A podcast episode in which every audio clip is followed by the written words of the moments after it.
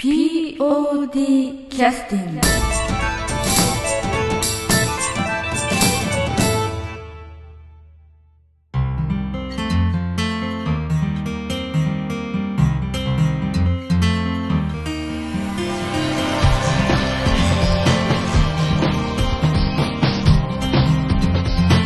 劇団 POD ポッドキャスティングです。この番組は富山県を拠点としたアマチュア劇団である劇団 POD のポッドキャストです劇団員や関係者ミュージシャンやアーティスト他の劇団の皆さんにご出演いただきましてオリジナル制作の劇中音楽を交えていろんなお話をしている番組ですはい、えーそれでは劇団 POD のポッドキャスティングを始めさせていただきます。えっ、と今日はちょっとあの今日初めて今本当お会いしてもう5分とかそれぐらいで会話をまだあのできるだけしないようにさせてもらってたんですけれども、あの会話の初めてのタイミングがあの、えーその方との会話の初めてという形にさせていただきたいなと思ってるんですけども今日は、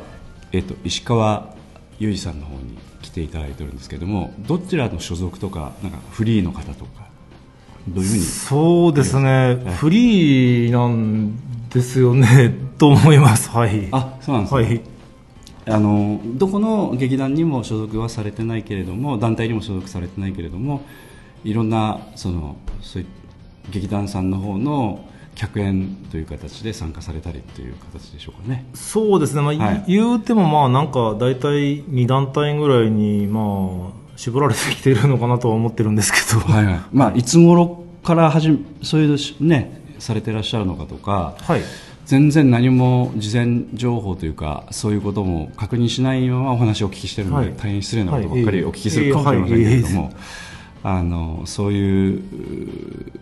ところであの私の方がツイッターのとかフェイスブックの石川さんの発言をちょっと見てたりすると、はいなんちゅう面白い人あ、がそうですか。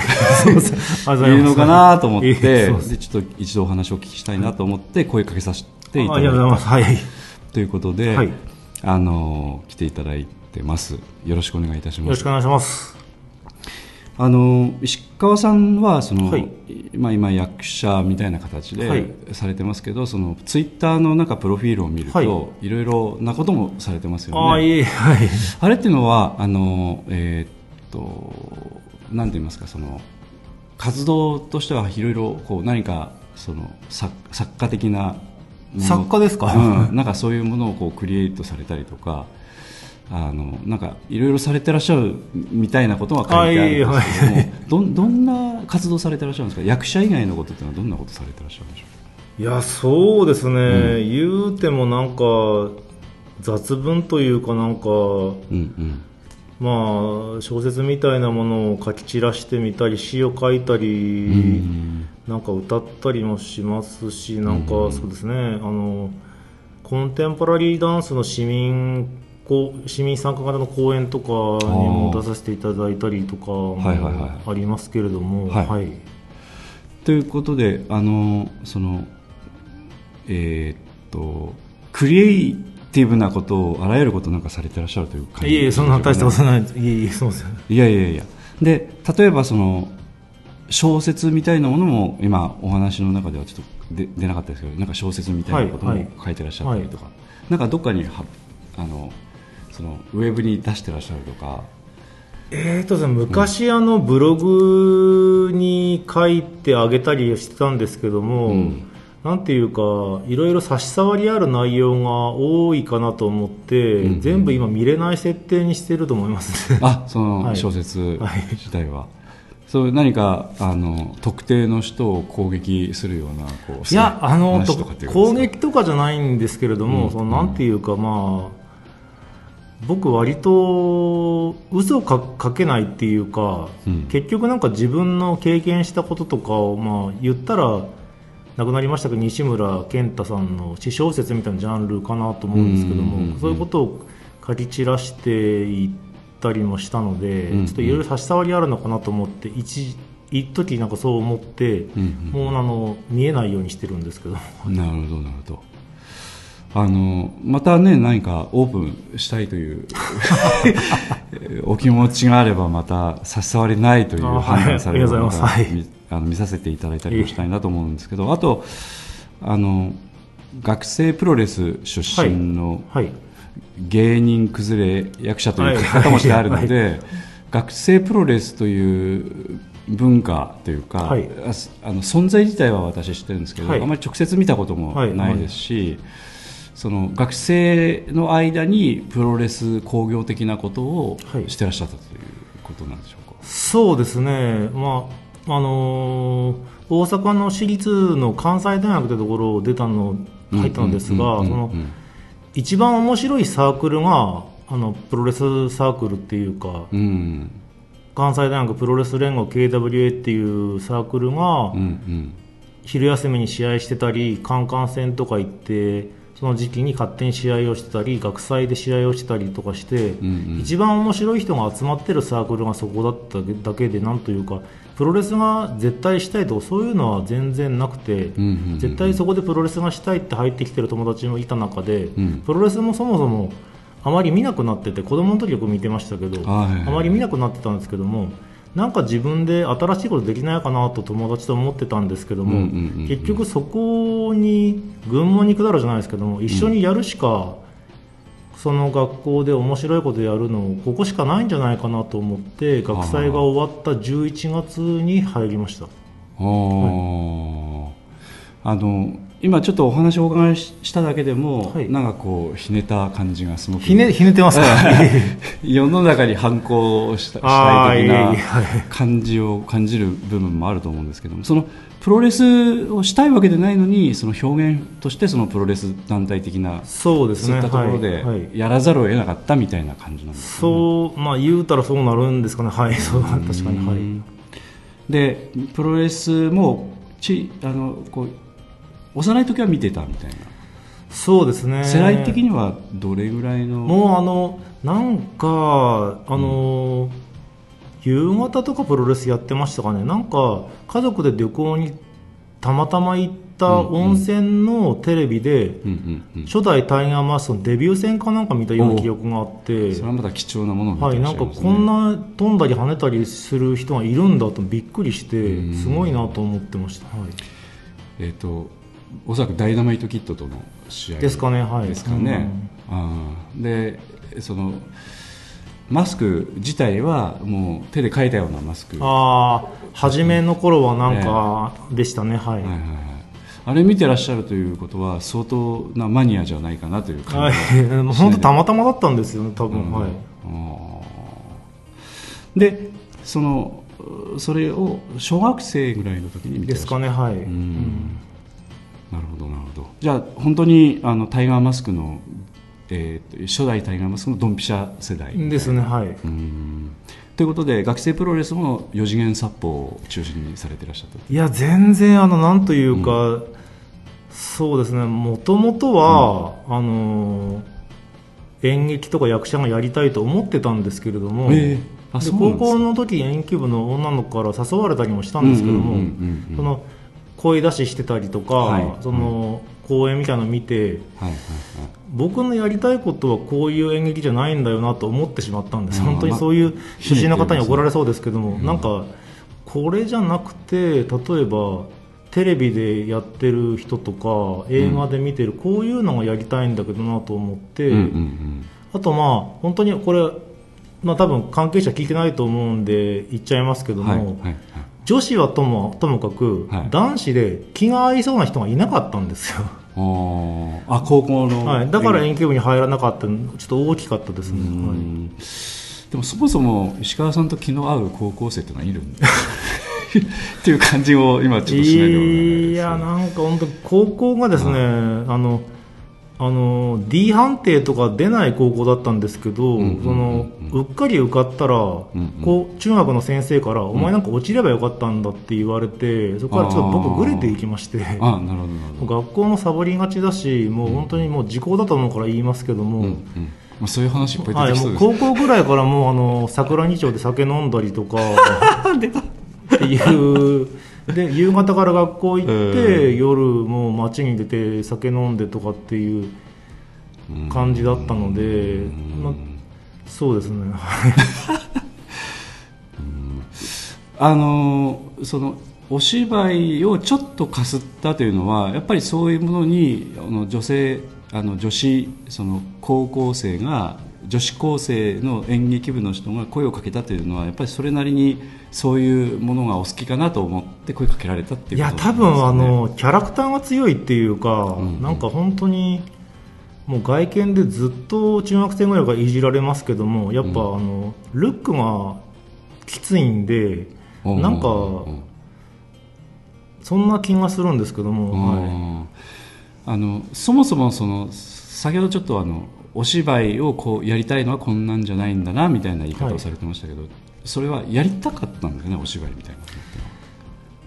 やっぱりなんというか僕らテレビっ子世代なんで、うん、テレビの中が割と、まあ、YouTube とかなかったですし、うんうんうん、テレビの中が全てみたいな感じで、うんうんうんうんでやっぱりなんとかその映画とかでもテレビでやってるの見たりとかしても、うん、なんかそのテレビの中の人になりたいっていうのがやっぱ強かったんでしょうね、うん、はい、それはその芸人的なあのそういったその人を楽しませたりするものなのかあるいは役者的にちょっと感動させるようなこの物語で演じるみたいなものなのか、どんな感じのものなんでしょうか？なんというかですねその、うん。でもうちょっとグレ始めたのもあって、うんうんうん、父親が結構僕1 7 0センチぐらいしかないんですけども1 8 0センチぐらいあって、うん、何もやってのなんかムキムキの人で なんか暴力がひどかったんですよね、うんうんうん、でも学校も行かないし親父も怒ってなんか殴られたりとかしてるうちになんか、うんうんうん、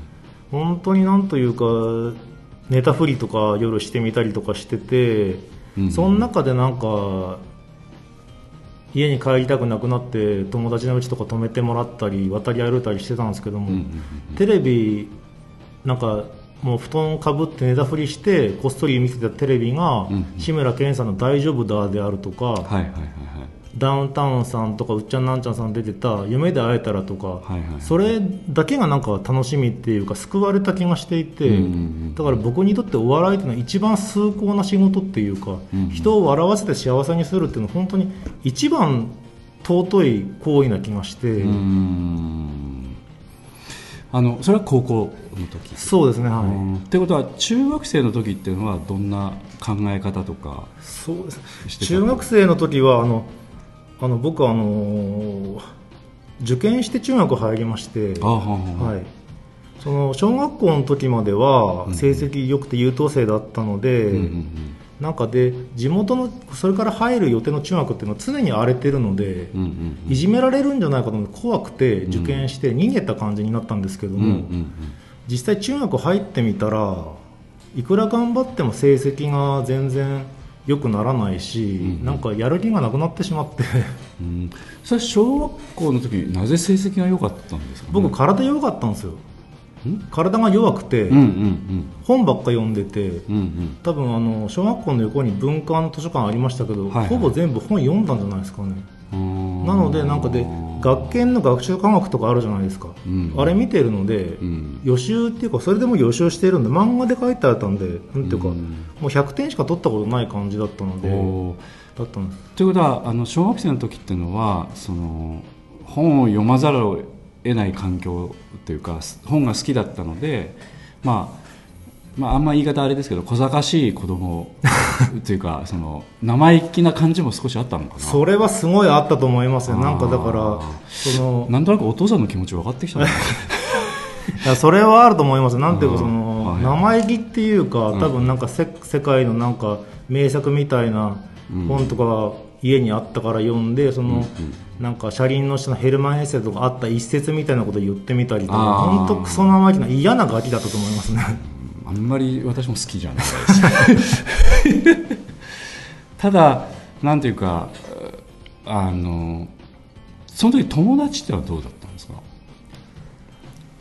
うん。僕小学校の時そうですね、うん。うん。女の子とばっかり遊んでて。あらそれはちょっと羨ましい。雰囲気もちょっとあります幼稚園の時もう本当にあの多分根本的に女性が大好きっていうか、うんうんうん、で男の学校の先生にはなんかつ辛く当たられるし親父も暴力ひどいんで、うんうん。男の人があんま好きじゃないっていうか、うんうんうんうん。であのおままごととかはいはい。はいやるので、はいその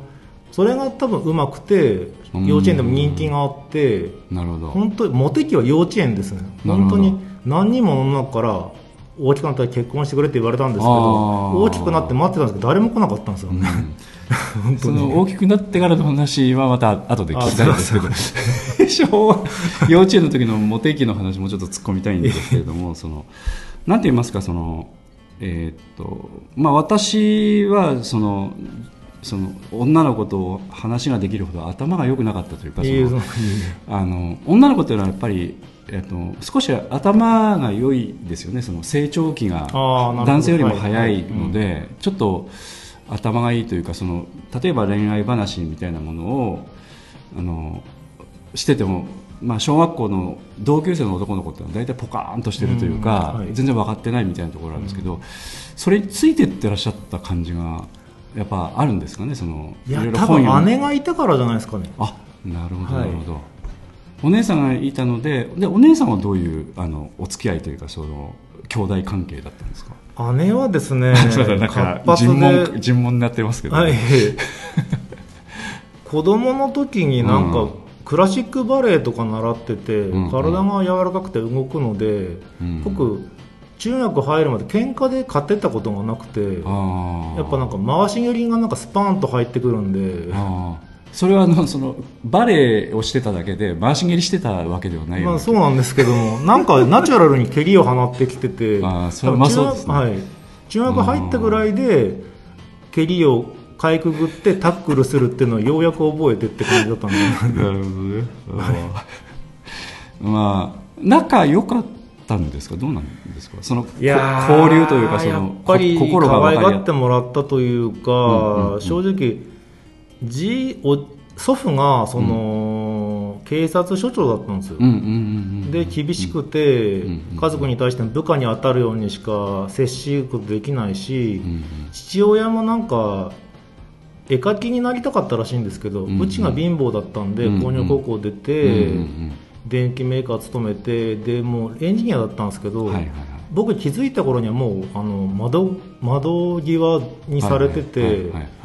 本当になんか夜中絵描いてたり彫刻彫ってたうりん。休みの日になったら僕らほったらかしたり僕ら連れ連れてかれたりもしましたけど釣り行ったりドライブとかばっかり行ったりとかって人で、はいはいはいはいはい。はいなるほど。あのまあ立ち入ったお話しして申し訳ないですけど、はい。お父様とかはは今今の段階っていうのははい。ど,、どんな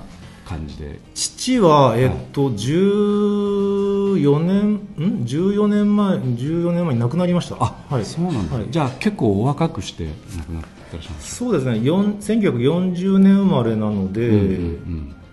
68で亡くなりましたからね。うんでその時のおか関係というか会話というか、はい。そのどどんな感じなんでしょういやそもそもですね僕高校の時うん。に父親の暴力ひどくて、おふくろにも暴力振るってたんで、そのうんじいさんの机この間見たら、うんうん。なんか書類あったんで見てみたら、うんうん。あの両親の離婚裁判の調停の資料が出てきて、あらら。それ見てたら、うんうん。平成元年になったもう平成ってあのじゃない昭和か。昭和64年って1週間ぐらいあったじゃないですか、あそうですね。その後の平成元年1月10日に、うんうんうんあの母親に暴力を振るうことを許せないと感じた孫が父親を殺害を企ててっていう調書があってあこんなことあったなと思ってなるほど。びっくりしたんですけど、はい、じゃあ長所にあのの乗るほどのことをされてらっしゃった関係だったという。いや本当暴力ひどかったんでもうなんか冷静に殺すしかないなと思っちゃったんですよね。うんなるほどなるほど。でなんか本当に昔中央通りのおもちゃ屋さんのおもちゃの水野とかになんかもう本当に乱暴ナイフとか人殺せるナイフたくさん売ってたんでそういうのをうんうん買っおて、茶の水のまた懐かしいな。で昔あったあの、はいはい DIY あのショップのオスカー、はいはいオスカーホー。ムとかではいはい電光ナイフとか買って木刀とかも仕入れて。はいはいはい。まあ笑い事じゃないですけどね。すいません。い。やもう本当にもうあの、はいはいはい。昔の話なんで、ええ。笑って聞いていただければなと思うんですけど、まあ、殺すしかないなと思ってあの電気のブレーカーを落として父親が降りてくるのを待ってたんですけど、うんうん祖父が警察官でも刑事畑の好き人だったんで、うんうん。異変を察知してパッと現れて でそこで目やったら人ってこんな悲しそうな目するんだっていうじいちゃんがなんか悲しそうな目して僕のこと見てたんで、うんうんうん僕武器取り落としてあ 泣いちゃってで祖父が父親にこのままではどっちか死ぬから出てけって言って父親出てったんですよ。なるほどで2008年の僕博物館職員だったんですけども、はいはい。職場に電話かかってきて、はいはいはいはいはい。お父さんが既得なので来てくださいってどういうことって感じで。はいはい。もうだからそこからもう2000年に富山帰ってきた時に1回だけありましたけど、うんうんもう10本当にまともにあったのもう高校以来だから3ん？二十何年会ってなかったのに、うん。死にそうですって連絡あって、はいはいはい。僕電話口でなんか今更って言っちゃったんですけど。口に出ちゃったんですね、はい、で職場のすぐそばの病院だったらしく、うんうんうんうん。だったのですごい行ったんですけど、うんうん。見て唖然として、うんうん。あんな屈強で本当に半間裕次郎みたいなだったのにんガリガリになってて、なるほどなるほでまたねまあひげ生やして、ん。まあ幼少期が入院なんで、んうん。幼少期に生やしてで跳ね方が僕とそっくりっていうか、ま、前から来るタイプになってああやっぱ遺伝やなとど思って、こんなあんな尊大で粗暴だった親父が、うんうんこんな衰えてもう本当になんか悲しくなって、で親父もなんかもう寝たきりみたいになってるんですけど、うんはいはいはいはい多分怯えてるんですよ。僕あの大阪でテレビとか出たこと何遍もあって全国放送の NHK とかも出たことあったので、おはいはいそれ親父見て喜んでとか言ってたんですけど、はいはいはいはい。もうなんか現れてなんか僕ももうごつくなって日に生やしたんで、うんうんうん。父は怯えた目をして、見てるわけですよ。はいはいはい高校生の時に比べるとだいぶちょっとまた様相も変わってらっしゃったんでしょうか、ね、僕ですか、いうん。や僕ねそもそも中1の入学した段階からあの同級生に、うん。お前なんか会社の部長みたいな顔してんなってなるほど老けたが子供だったんですよ、はいはいはい。老けてて本当になんていうか高校の時もむしろあの親を心配させたいっていうか、うんうん。飲みに出てうん。補導とかされたかったんですけど、うん。老けてるんで補導されないんですよね、なるほど。それぐらいしっくりと飲み屋街にマッチしてた本当になんか、うん。あの行ったりとかしても僕にあのみんな感情を持ってきて、うん。で二十歳ぐらいの時に小学校の同級生と同窓会しても、うん。担任の先生だと思ってましたって店の人から言われてほとんど老けてたんですよね、うん。ということはお父さんがそのその病床であの石川さんにお会いになった時にあのちょっと怯えたというのはやっぱりその頃の感じたのは忘れてらっしゃったのかなんかどうどうなんでしょうかね。息子という認識はあったんでしょうかね。あったんでしょまあ、うん。意識はやっぱりあったっていうか、うんうんまあそれで僕二十歳ぐらいの時に離婚してから十何年うんうん30いくつだったかなって話なので、おふくろも言ったらしいんですけど、はいはいはい父親泣いたらしくて、はいはいはいはい。あなんか意識はあるんだっていうかなんかあいろいろあったっていうかなんかこんなこと言っちゃあれですけどおふくろと結婚したのが間違いだったよねとか思っちゃいましたけどね。あそうですかただあのなんかあの過去のそういう資料資料というかねなんかものを見られたりえっ、となんかお父さんに関するそのなんていうか考え方っていうのはだいぶまた最近変わってきてらっしゃるんでしょうかね。いや全然本当になんか亡くなって、うんうん姉と2人で、んで親戚の人も2人ぐらい来たかな、んうん。結局僕まあお金もなかったんで、うんうん。なんかダビ葬っていうかダビにだけ付して、で結局なんかまあどこのお墓に入れるわけにも離婚して出てってなので、そうちょっと、うんあのーとあるところの無縁仏のお墓みたいなとこ入ってるんですけど、うんうんうん本当にそうですねここ10年ぐらい毎月のように墓参りは行って。う んなるほど。なるほうんど。そういうということはそのその頃のおあのなんか小さい時というか高校の時のお父さんの荒れ具合とかっていうのもなんとなく理解できるっていうか。いや本当できるんですよ。本当に。あららなんか父親コーヒーばっかり飲んでドライブばっかして、うん。本当にまあ、うん僕全然いなかったんですけど車の運転もマニュアルで親父うまくて、スキーとかもうまかったんですけど全然そんなにいなくて、でも一コロ線とかぶっ飛ばしてしょっちゅうなんか、あのー切符切られて請求書来て、おふくろとかじいちゃん怒るみたいな、だった本当になんていうか女性となんか振られたりとかするたびになんかなんかなんすかねドライブばっかりしたりとかしてコーヒーばっか飲んだりしてると、ああ親父あんたこんな気持ちやったんやなとかすごいなんか分かる気がして、で墓参りも本当に行きますし、その公園の前とかも本当に行くんですけども、本当になんか声聞こえてくる気がして、でも自分勝手ですよね。なんとか勝手に自分からだけ和解すると自分勝手な話やなと思うんですけど。いやなんていうか非常になんていうかねあの、うん、あんま軽い話ではないんですけど 軽い話ではないし今日は1時間コースかなって感じもええ。しないでもないんですけどあのなんていうかね、うん、それが分かるためにいろいろ経験されてこられたっていうか、うん。あの殺しに行ったこともそなんかそうなのかなっていうそこからあの始まるみたいなね。なんかすごく、うんまあ、理解しようと思う心がなんとなく奥底の優しさというかなんかそんなことはちょっと感じられるお話かなという。なんか本当に亡くなった時に思ったのは、うん。うんなんか悪夢からようやく覚めたような、うん本当に実の父親と憎しみ合って殺すの殺さないのみたいな、そんな経験ってもうないでしょうし一番そんな、ね肉親とそんななんてめったない話でしょうし、なんかみんながね部活で汗流して恋してっていう時に父親殺そうとして殺人術の本買ったり投げナイフの練習したりも本当に暗い青春だったなと思ってうんで本当に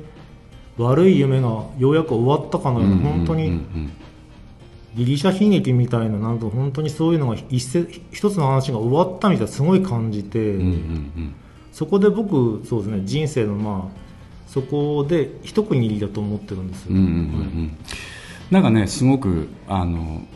まあそういうことになるのかどうかわかんないですけども、まあ、課題というかね最初からまあなんか設定されたものがもしあるとすれば、本当におっしゃる通りそこで一旦ちょっとそこそこまでクリアされた後また次のものっていう始まりをしてらっしゃるみたいな感じはしますし、あのなんかそれを見てらっしゃったおおじいちゃんの気持ちとかねお母さんの気持ちとかもおそらくなんか分かるみたいな。うん。なんかすすべてその辺なんか捉えてらっしゃるみたいな、そうですね。はい、ううん。ん、なんかすごくそういうのは感じますし、はい。おお姉さんなんかもそういう話をされることもあるんですかね今。いや姉はね、容量良くて父親が出て行ってからも祖父母からも親父からも仕送りもらってたらしくて。あなるほど、まあ、たくましいですよね。まあそうですね、うんうんうんうん。で本当に、まあ姉ちゃんあの千葉の大学行っとったんで、うんうんうん学生の時とか行ったことありますけどなんかまあバイトばっかしてなんかかなり金稼いで結構遊んでたのかな？遊んでたって別にそういう意味じゃないですけど、うんうんうんうん。うん。まあ地道になんていうか生きていかれてらっしゃったというか そうそういう感じでしょうかね。あんまりこうブレずにねうん、でもそもそも姉が演劇やりたいって言い始めてたんですよ。ん？あそうなんはいですか、、高校の時に姉が東京に行って演劇やるって言っていまだに家にありますけどなんか演劇ハンドブックみたいなのとかほうほうほうほう残っててで結局でも東京っていうか千葉東京の大学でしたけど千葉に住んで演劇やらなかったんですけど、うんうんうんなんかだから、うん、姉とも実は仲悪くなってもう10年以上まともに会ってないんですけど、うんうんうんうん。なんかどこがつながっていくっていう結局姉ちゃんがやりたかったことなぞってるだけなんじゃないかなって気もたまにする時あって。なるほどね、はい、うんうんうんうん。まああのお姉さんの気持ちもだから今なんとなくわかるみたいなそうですね、うん。本当にだってうん僕も本当にいろんなことあって引きこもったりしてる時に本当に連れ出してくれたりなんかいろんなもん買ってくれたりなんたりしてくれたのになんか仲悪くなったりとかして本当僕も良くなかったなと思ってるんですけど、はい、あのそういうそのなんて言いますか反反省的な話というのはおそらくだいぶはしょられた それでもはしょられた話で大体もう30分近くならなったので。あそうですか？い。すみません。で一回ちょっと休憩に入らせていただきたいと思うんですけど、ちょっとそういう話を聞かないと、はい。ちょっと私次行けないなと思ってるあそうのでですか。いえいえ。すいません。いろいろあの話しにくいことも話してくださってありがたいなと思うんですけど、えっと、それで、えっと、休憩の曲に入らせていただきたいんですけど、えー、B 面プロジェクトさんとかあの、まあ、あの寺山さんとか結城さんとお付き合いし始められたのはいつ頃からという感じなんですか？いやー5年ぐらい前です、はい。ちょっと,、えー、とすみません。そのヘルヘルプということでちょっとあの音声はちょっときちっと入らないかもしれないんですけども結城さんか寺山さんでちょっとお聞きしたいんですけどその時っていうのは般若よろぼしというのはもう終わってらっしゃった時期ですか？どうですか？覚えてます？覚えてるあ多分終わって覚えてない。終わってない？覚えてない。覚えてない？いつ？多分終わってると思うんあの即興？東京のあの高岡駅え高岡駅の活性化のうん。一旦お庭なんかなんかそのなあれもフェスみたいなもんですよね、うん。うん。でそれのあの、まあ、即興をうやでそのメンツを探すときに、えー、とどういうつながりかっていうと、まあ、こう森田雄三さんっていうワークショップはいはいはい。があって、はい。そこで知り合った人たちにも今日声をかけて、うん。あの自分たちも即興やってるんで、はい。ちょっと一緒に遊んでくれませんかっていうことで声をかけてはいはいはい。出てもらった。なるほどなるほど、うんそれにまたちょっと出会いとかもあの後半ね石川さんの方からもちょっとお聞きしたいと思うんですけどあはい。あのでななぜちょっとヘルプしたかというとその般若よろぼしの音楽というのはなんかなんか石川さんの人生にもぴったりあるんじゃないか そうなんですか。いやよくわからんですよ。適当なこと言ってますけど。だからこの中でどなんかどの曲あたりぐらいがいいかなと思ってあの休憩の曲として、僕もすごく好きなオープニング曲が、うん。よく使いたいその花子ですか？その花子です。あー。あ私もそれいいなと思った、うんあー。じゃあそれちょっとあのあの石川さんの人生と重ね合わせて休憩の曲として聴いていただくといいかもしれないですね。はいはい。わかりました。ありがとうございます。それではちょっと休憩の曲に入らせていただきたいんですけどもあの B 面プロジェクトボリューム66回目の公演だったということで「般若よろぼし」というあの2つの演目の公演をされてらっしゃったんですがその中のおそらく「半女」というあのお芝居の中の「花子」というえー曲なんですけどもこちらの方をあの休憩の曲としてお送りしたいと思います「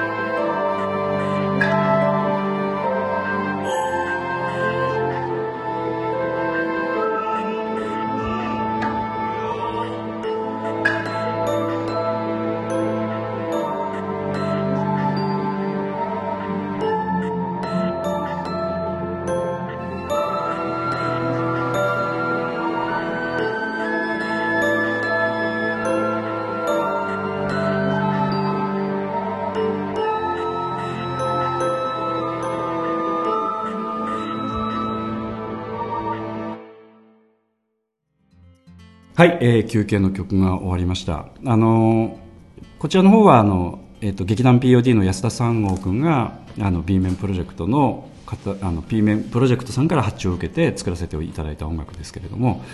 あのまあ、花子という曲今聴かせていただいたんですけどこうなんていうかちょっとその悲しげなメロディーの中にちょっとあの音程がずれた笛の音が入ったりとかねしながらちょっと不協和音的なものが入ったりとかして少しバランスが崩れたような感じの音楽になってるんですけどなんかそういうイメージを今のあのなんか石川さんの話の中から後で見るとちょっと美しいんだけどまあもうその当事者としてはかなりバランスの崩れた厳しいものもあったのかなみたいなあのそれぐらいにちょっと激しい、まあ、その後で見るとそのなんていうか美しさもかなりその中に秘めたものもあるのかなという感じもするんですけども あの、まあ、そういう中でその先ほどそのお笑いという番組を見たらそのなんていうかすごくそれがその救いというか実際私あの石川さんその時笑ってたんですかね？そのそれ見ながら。本当に笑ってたんですか？どうなんですかね。なんか笑ってないイメージがちょっとあるんですよねその番組見ながらね。もしかしたら顔は笑ってないのかもしれないですね、確かに言われてみたら、はい。うん。なんかこう本当に笑ってたのかどうなのかみたいなね、うん。ただその楽しげな波長というか、まあ、そういうものがすごくすせめてもの救いになってたというかね、うんでそういうものに携わりたいというふうなストレートな感じでもないですよねその。いやーなんですかね、うん。本当ひねくれてるのがなんかん。ま、っすぐ行こうとあんましないんですよね、なんというか。でそもそも演劇やったり役者がやりたいっていうのになんかもたもた言って、結局演劇始めたのがうん。24歳の時でしたかね。ちょうどもたもたしてましたね、はい。97年にうん。多分初舞台だったので、ん。ちょうど25年前なんですけど、うん。それはあのちょっとそうそういう意味では高校卒業された後っていうのはどんな感じだったんですか？そのあのなんて言いますか？世間的にどんどんな感じだったんでしょうか？世間的にですか？どっかし就就職されたとかいやあのですね学校行かれたとか。あの高校3年本当に本当に高校の時、うん勉強せずに数学の時間なんか意味わかんないんで、うんうん。勝手にゲーセン行って時間潰してるとしてるんで、うんうんうん。本当に毎年出席日数も正直単位も足りなくて、うんうん。大学になってもいいと思ってたんですけど、ん。後から知ったんですけど、ん。じいさんが謝りに行ってたらしくて。あら。まあ謝りに行って何とかなるような話でもなさそうな気どうがします。なんですかね、なんですけどなんか圧もかけてらっしゃったんですいや、わかんないですけど、なんか毎年、あの進級前に、来年は真面目にやりますって言って、真面目にやらずに、でも2年生の時なんか本当、引きこもったりもしましたし、本当にだったんですけど、3年生の時にあの中学一緒やったやつ、何人も同じクラスになって、はいはいはい。なんか楽しくなって、うんうんうん。まあ、いろんなことをちょっと楽しめるようになって、うんだったんですけど、まあ、遊んでばっかでも遊んでばっかだけどなんかどっか大学ぐらい受かるだろうと思ったらどこも受かんなかったんですよね。本当にうん。本当にもうどこも受からなくて、うんうんうん。でもまあこのままなんかま受験はされたってことですねあそうししたんですねはい。ということは進学したいという気持ちもああったと。というか、あの富山を出てあなるほど、まあ、都会で遊びたかったっていうか、うん。とりあえずこの嫌な思い出ばっかりの街から離れたかったんですよね。うんうんうんうんうんうん。まあか変えるとするとそれがねなんか手っ取り早い感じもやっぱしますよねタイミングとしてそれ一うんうん番若者としてはうんよくあるタイミングっていうかうんうん。だと思うので、うんうん。はい。でその後その何その行き先が決まらなかったわけですよね、まああのですね、そのもうまあこうまあ高校出てまあなんかなんとなく働いてても思ったんですけど、うん。3月になってみんな大学決まってみんななんか新生活の準備でなんか家電買ったりうん。なんたり買ったりとかそれが羨ましくて、うん。でなんかやっぱり周りも大学どこも受かんなかった僕のことやっぱバカにしたような雰囲気出てますし、うん。このまま終わったらなんか負け犬っていうか、うんうんただ本当に大学行く行かないどうでもよくて、うんうん。やればできるんだって言わせてみたかった意地だけだったんですよね。それそれいタイミングでは何月ぐらいですか？3月ですかね。あまたギリギリですね。もう本当にで、うんうん。それであのあの国語だけ僕成績良かったんですよ。なるほど本ばっか読んでたんで国語だけ成績良かったんで、うんうん。国語の先生が本当毎年かばってくれたらしくて、うんうん。大学韓国出てたんですけどかばってくれたらしくて、でうんうん。古典の林義行先生があ実名が出ました。はい。あのーお前はなんかちょっと京都に行って一人で寮に入って予備校に行けって言われて。おおまだ具体的な話ですね。あ まあ多分あのあの知り合いとかなんかなんかあったんでしょうね。あなるほどなるほど。んですけどでし担任の先生も、うん。あの家庭訪問とか来ても、うん。帰り際に僕のこう耳元でうん。とにかくこの家から出ろって言ってああなるほど。ここにいちゃもうダメだって言って、うんうんうんだったんで、まあ、予備校京都の予備校誰も知り合いないところ行ってうん。一人で勉強することにしたんですよ、はい。えー。それはその、えっと、当然そのふ普通に同居するよりも、まあ、費用もかかると思うしそね。その辺っていうのはどどんな扱いになってるおじいちゃんがやっぱ支えてくれたっていう。いやーあのね、祖父も父も養子だったんですけど、はいはいはい。祖母が資産家だったんですね。あなんとなくあのそのお金のある感じはしました、あそうです。いいうん。そのか匂いはちょっとしてましたけどただあの父親があの、はい。本当に稼ぎが少ない本当に。まあそっか少なかった。本当になんかだ当時今貨幣価値違うかもしれないですけど多分手取り10万とかやったんですよね。うんお父さんのなんか気持ちちょっとわかりますね。はい、でなんか、うんうんうん結局まあ資産家だけどケチなんで別になんか旅行とかもほとんどしたことないし外食もしたことないしっていう過程で、まあでもそういうところの方がしっかりとねなんか余裕をまあ持ってらっしゃるというか、ね、いざという時にパッと出せるところもあると思うんだよね、でそのそういうこともあっていけたということですかね。ですね。それとまあ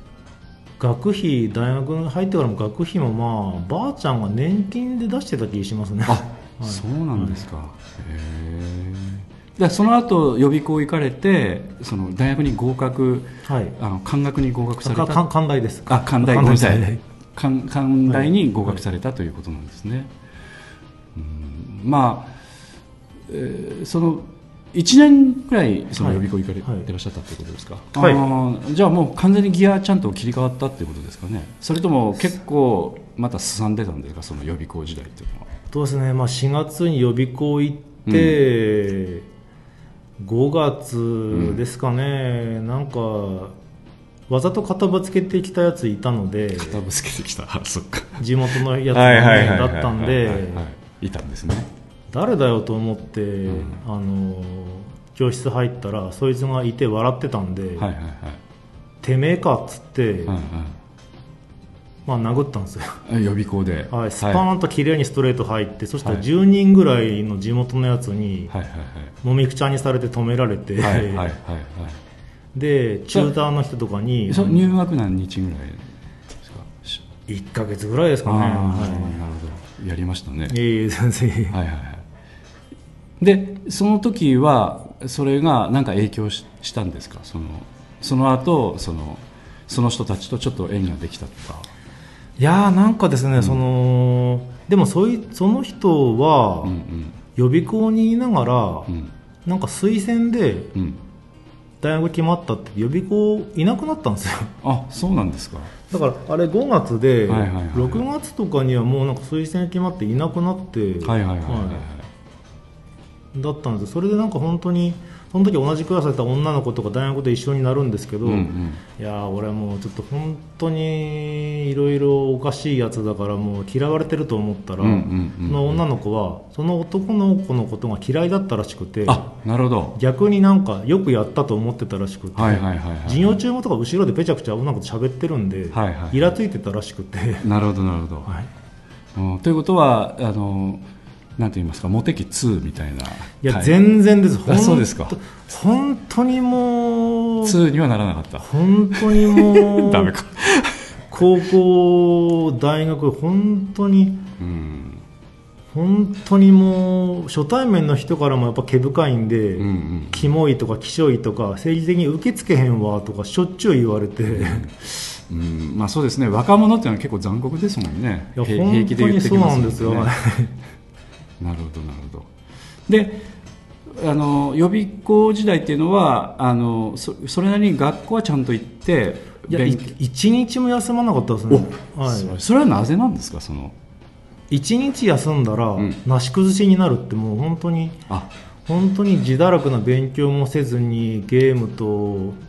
エロビデオしか見てなかったような高校生時代を思い返すと、うんうん一日でも休むと全てが終わるという怖くて、はい、ああなるほどね。ということはその京都に行ってそういう生活を始めたってことは本当心機一転の気持ちそうですねはい、うん。うん。あと、まあ、ちょっと今話脱線して本当申し訳ないんですけど、はい。エロビデオってのはどんなのを見てらっしゃったんですか？そのいやー。いろんなやつがあると思うんですけど。そうですね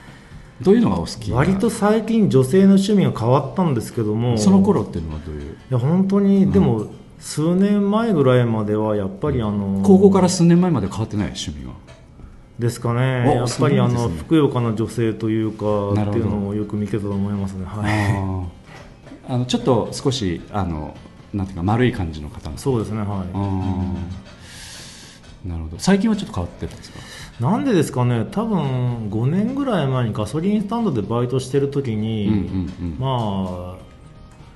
結構あのグラマーなうん。女性社員にいじめられてたからそういう方が嫌いになったんじゃないですかね。また青春が戻ってきた感じがえなんていうか感性があれのすごいですねその辺ちょっとあの話脱線して申し訳なかったですけども、その予備校時代っていうのは本当にその古典の先生のフルネームが出てきたくらいに、はい。なんかすごいいいあの結果を生んでるっていうことなんでしょうかその。いやそもそもあの古文とかあのなんていうかテストでもでも出てきた「仁和寺の和尚」とか出てきても、うん。すぐそこにあるじゃないかとか、それこそ予備校が今もうなくなったんですけど、うん。関西文理学院の鞍馬口校鞍馬口って京都にあって、うん。そこにあったんですけど本当にあの、うん、左京区だったのかな、本当に下鴨神社とかそばにあって、本当にで今出川近くで行って本当にれもう古典ってもうやっぱ京都の話多いんで、うん。すぐ生でなんていうか。ちょうど鴨川沿いの、はい。あの、あのはい。あの辺っていうかね、ううん。んあそうなんですね。ということは肌にもあったしそのなんていうか古典的なものに浸れたというかそうね。いうこともあってすごくなんか自分にとってはすごいその1年だったんですかね。そうですね。しかもクライマックスというか本当に大学受験の前日になんかファッと夢に「きびのまきび」が出てきてまあ見たことないんですけど。は「きびのまきび」なんだと思って。そういう名前がポッとその夢の中でその出てきてその「きびのまきび」という名前になることはやっぱ古典好きでなんかで多分近くの神社にきびのまきびが祀られててお参りに行って受験に臨んだ記憶があります、ということは現実的に吉備の巻に祀られた神社までお参りに行かれたんですね、はいはいやじゃあ吉備の巻だったんじゃないですかね。わかんないですけど、はいはい。でその吉備の巻の応援もあって受験合格されて大学に行くことになったと、そうですねはい。お住まいは変えてるんですかその？えーあのえーっと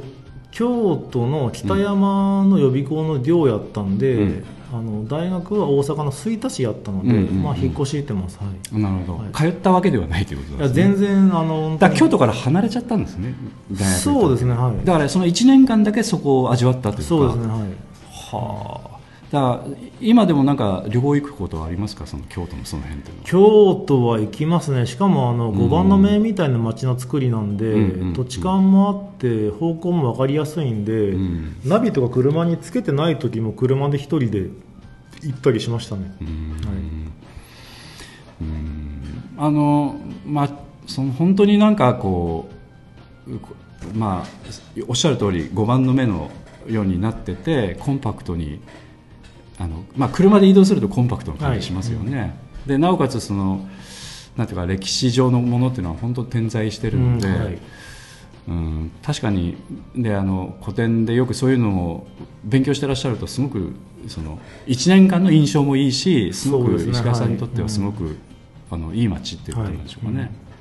でその後大学に進学されて引っ越して、はい。まあ、吹田の方に行かれて、でその時の大学の4年間ですよね、はいはい。どうどうだったですか？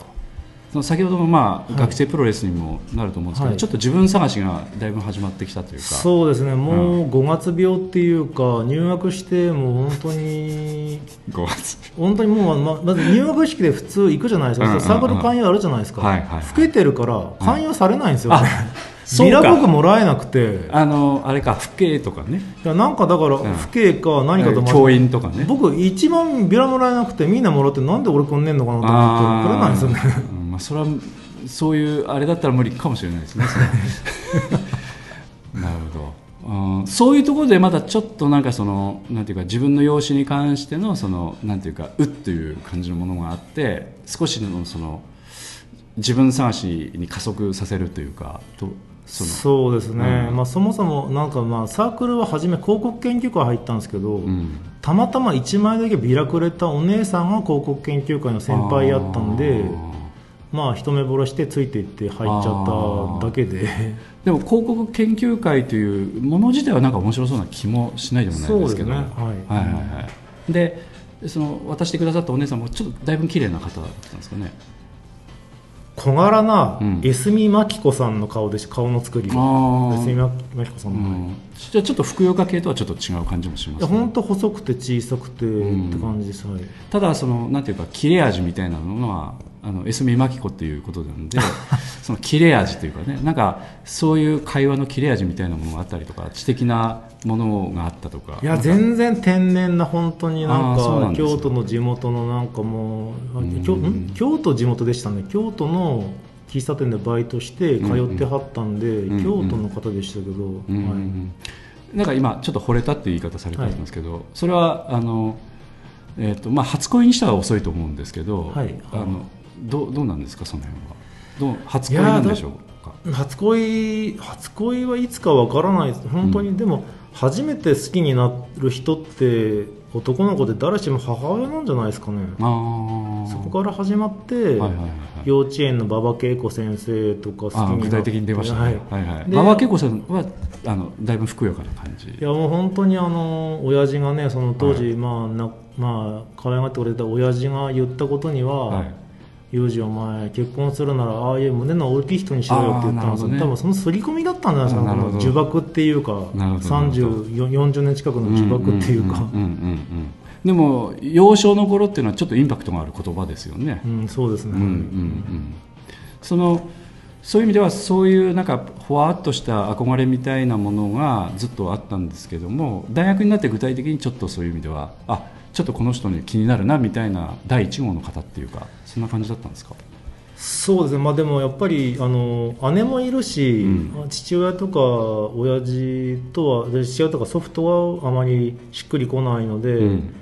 祖母母姉っていう感じのん。家庭生活だったんでなんか年上の女性の扱いはなんか慣れていてそれうもん。姉がいるから少女漫画とかも読んでたので、うんうん。年上の女性と話が割と合うっていうか、んうん。そういうのはあったんですけども、うん。でも2000年に僕は脳腫瘍の手術をしたんですけども、脳腫瘍？はい、はあ。その時に死ぬかもしれないとちらっともその人と会ったんですけどうんうん京都の駅かなんかでそのえっとその大学時代のその方ですか？はい、あの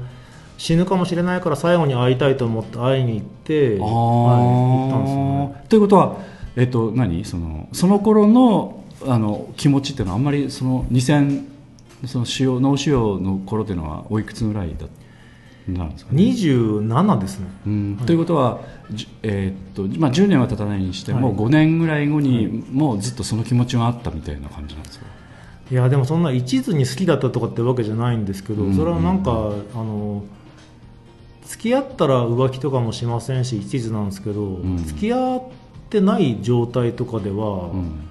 かなり同時進行に好きな人たくさんいるタイプなのではい、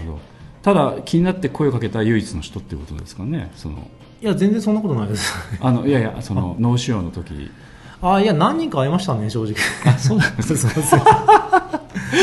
だこの辺はあんまりちょっと感動的な話にならないですかね。いやでもなんかオチとしてはですね、はいはいはい。京都の駅で、はい別れ際に結婚してくれって言ったらあ「いややうち」って言ってそこから二度と会ってないんです、ああなるほどね。もうなんか そこからもう音信不通っていうかもう連絡も取れなくなったんで今何してはんのかなとは思いますけど、今頃だとまたちょっと話できそうな気はしますけどね。どうですかね。若い時はあの34年ぐらいはちょっとどうかなっていう感じもしますけどね、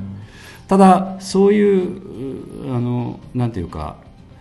えーまあ女性遍歴というかあれなんですけども。ただあの大学時代はそのサークルに入られたと、はいはい。でその後っていうのはそのまんまのわけではないということですよね。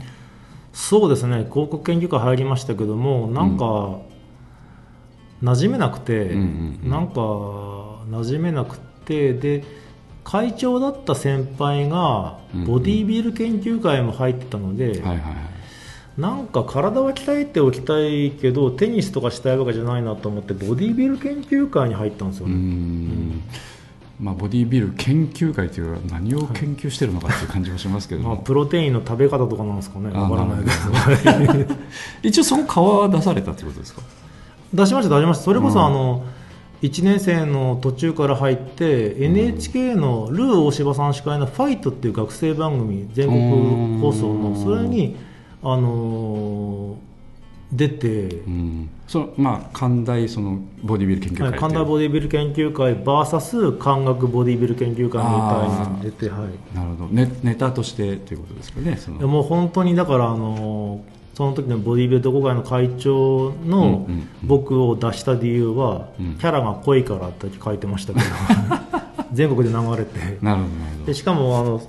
それでまあ皆さんあの結構ねあのボディビル用のパンツとかであのポージングして踊るんですけど、ん。僕だけ赤踏んで踊ってどああなるほど。それはもうあの全国放送で流れたので、はいはい同級生のお母さんとかが見て、はい。あれのだらぶちほんまにとかって言ってたらしくて。なるほどなるほど。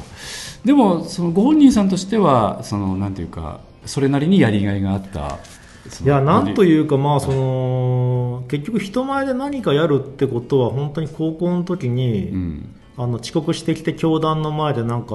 わけわからんことを言ってぐらいだったので、うん。初めて割と人前でちゃんと何かやったぐらいの感じであなんかまあもう親父とも距離的にも離れてるし、うんうん。なんかいろいろ気が楽になったりもあったりで友達もできたりとかして、うんうんうん。なんかはじけて弾けてた瞬間だったんですかね。なるほどね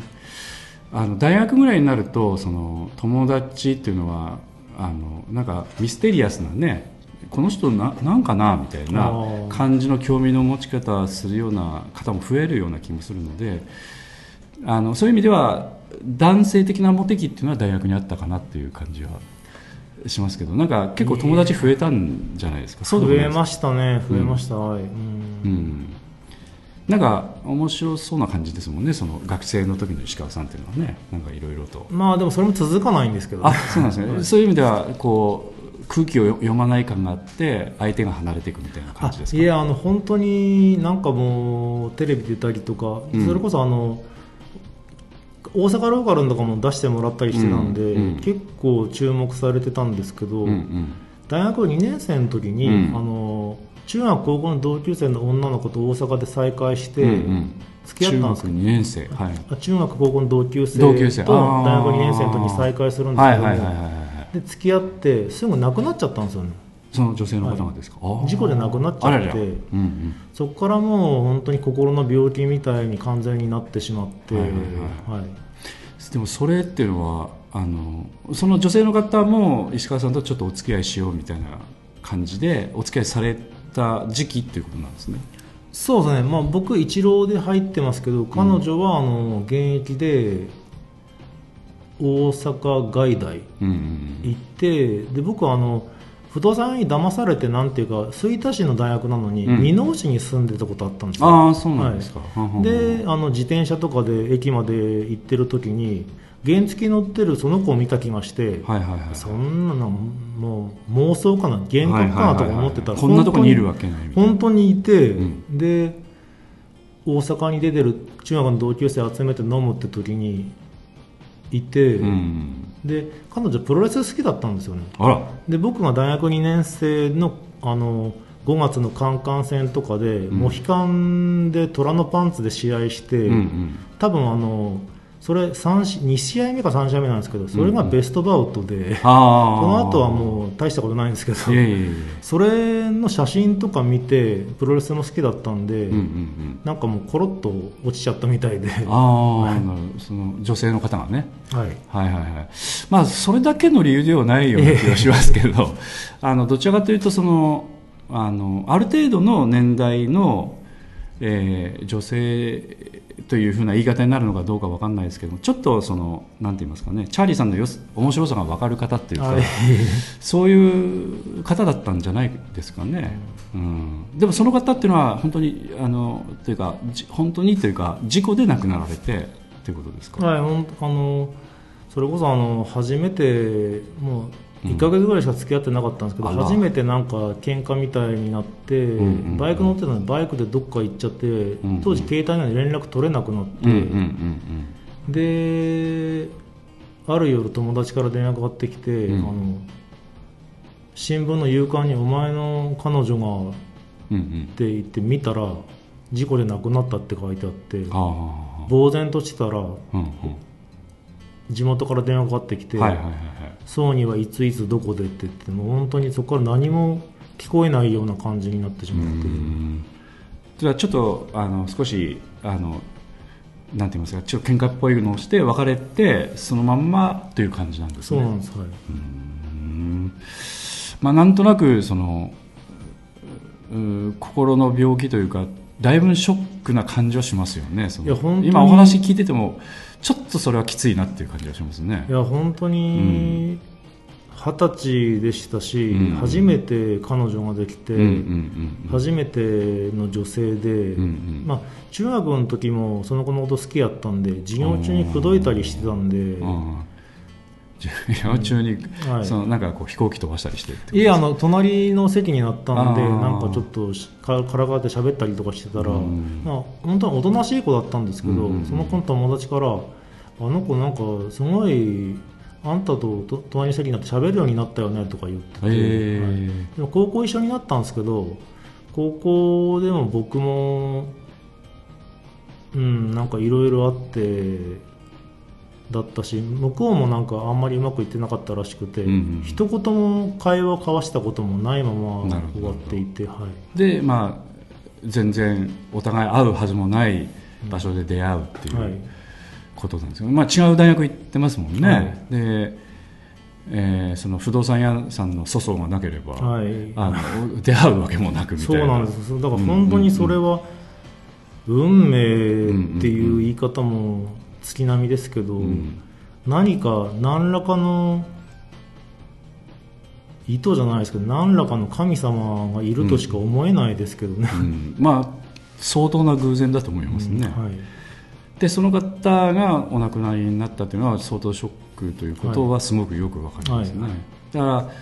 下手するといまだに言えてないぐらいの感じですか？どうなんですかね、いいうーん。でも、まあ、実は日中墓参り行ってきたんですけど。あなるほどなはい。るほど、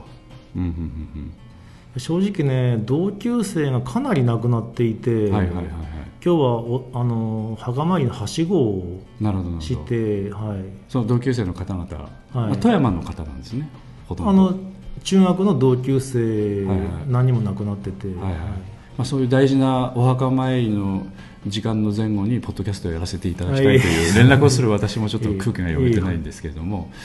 なるほどね。うん。であのその大学の時にそういったその、えーっと学生プロレスみたいなはい。ことも始めたり、テレビとかにいろいろはい。呼ばれるようは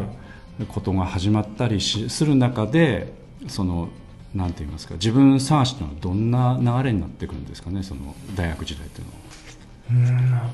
まあ、なんか自分探しという言い方はあれですけどなんなんかこう求めてる感じもするのでそういう言い方になるんですけれど大学入って、うん。もう5月にも5月病みたいになって、ん。もう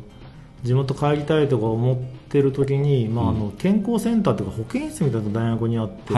行ったら若い男性の先生やったと思うんですけど、うんうん多分君に必要なのは、うん。治療とか薬ではなく、うんうん。女性や哲学だっておっしゃったんですよ。ああそれはまた普通言わない話ですね、はいそんなことはねあのね誰かが取り付いてたんですよねはいはい保健室みたいな感じなのに男性だったのもよく分かんなかったはいですし、はいはいはいあの人が結局誰だったのかいまいち分からなかったんですきびのまきびですか？いやマジですかね。違いますからね、はいはいはい、でもそんなことを言ってくれる人もいないんですけどかなり面白いあのアドバイスですね。うんなんかあれは多分一生忘れない言葉ですね。なるほどね、いや本当にきびのまきびかもしれない なるほどね。でそれを聞いてからちょっとなんかそういうものもアプローチし始めたっていうことですかね。うんまず初めに振られたのは、うん。航空研究会の石山由紀子さんでしたね だからそういうあのアプローチを具体的にし始めてトライし始めたっていう感じなんですかそれとも今までもそういうことはされていやもうあの中学の時から本当に惚れっぽいので、うんうんうん一体何人に振られたんだろうと本当になんかもうパンチドランカーに途中から何も感じなくなって振られることに、うん。それも、まあ立派というか、うんまあ、12回でもかなり引きずってる人も世の中にいますので、まあ、そういう意味ではパンチドランカーというのはぴったりかもしれないですけど。いやもう本当に、うん。でもこの年になって見て振り返って思うと、うん。でも付き合ってみないとわからないし、正直こんなことはあれですけど寝てみないとわからないのに、そんななんか立ち止まってる場合じゃなくないですかね。って、まあ、うんうん。うん50万円して言うのもあれですけど、はい。まあ、ただ立ち止まってる人も結構世の中にはいるような気はしますけどね、なるほど、まあ、その辺突き抜けちゃったんですかね。うんなんか麻痺してたんでしょうね、ん。ただ本当にあのこの年になっていろんな本読んだりとかして思うのは、うんうん家庭に愛がなかったからって言って他人に求めてもうん。うん他人は苦痛なだけなんですよ、うんうんそれこそなんかちょっと名前ど忘れしましたけど心理学者の方の本読んで思ったんですけど、本当にそれ思いって苦痛なんですよね。他者にそんなものを求められても困るわけでもうテロリストみたいなもんですよね、うんそんななんかろくに喋ったことのない子になんか好きだとかってもうあのゆもうテロリストですよねあんなもん本当に、うん。まあ告白というのはね、はい、うん。うん。確かにあのなんて言いますかね。あの、まあ、その一方的なやつっていう形なんで、うん、ただあのそういうのを美化したりそのなんていうかうんこうあの甘酸っぱい匂いでくるんだりするとなんか青春ドラマみたいな感じになるのかもしれないですけど、あの石川さんのその方あのお話をお聞きするとそういう匂いはあんまりしないというかね。うんしなんかこう、ないですね、はい、なんかこう体液の匂いぐらいの感じというか、だからあのそのその役者の仕事にこう役者の仕事というかそうそういうものに今日興味があるんだなというふうに思ってるというのは大学時代というのは出会えてるんですかねそういう。そういう役者というかそういったものに関しては。そのまああのそのうん。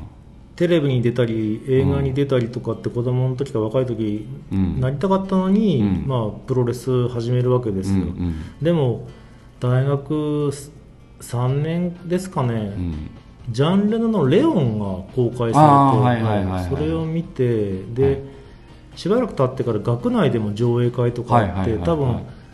そういうのも含めて DVD なりあの録画なりも20回ぐらい見てると思うんですけど、本当にあの映画本当に僕の中で大きな存在でうん。なるほど。でも一番好きなあの中の芝居は、うんうん。ゲイリー・オールドマンの,、うんあのなんていうかトランキライザーかなんか飲みながら、うん。なんか「エビワン」って全員呼べってなんかもう切れたエンディング、あれ一番好きなんですけどやっぱ、うんうんうんあの日に生やして単発で丸眼鏡っていうのは、うん。ジャンレノっていう人を明確に意識する前から、ん。僕の中でそういうルックスだったので,、うんうんうん。でなんか周りから